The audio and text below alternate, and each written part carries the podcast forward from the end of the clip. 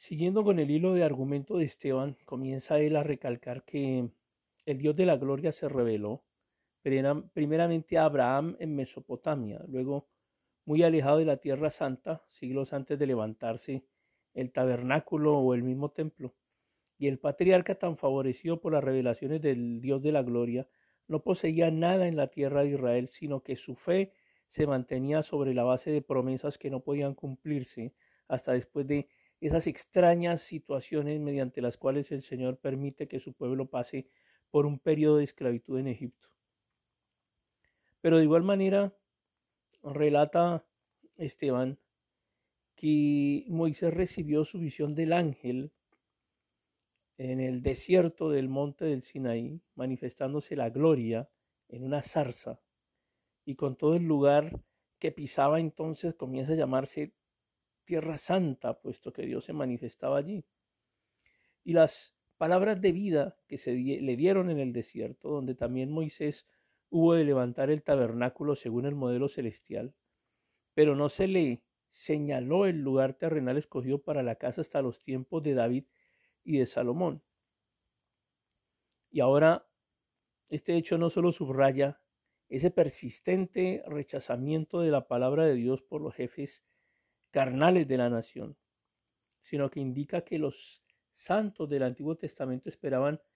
una consumación que aún no había sido manifestada en sus días y que correspondía a la esperanza de un Mesías.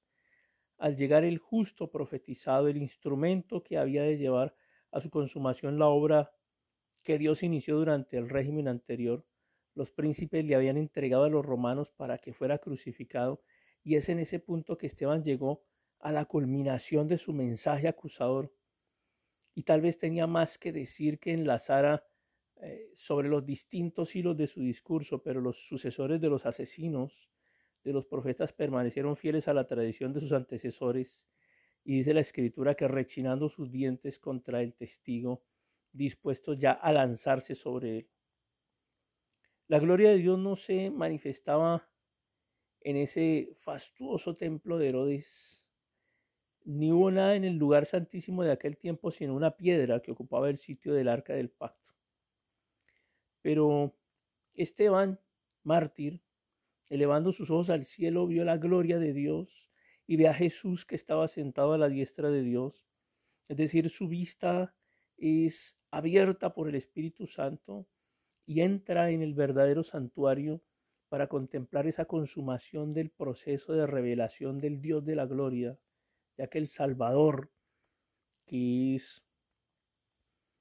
eh, quien hace realmente la obra redentora, había sido exaltado a la diestra como el varón de tu diestra, y en, sus manos prosperan todos los propósitos de Dios. Y Esteban vio todo cuanto habían querido ver los guías ciegos de la nación.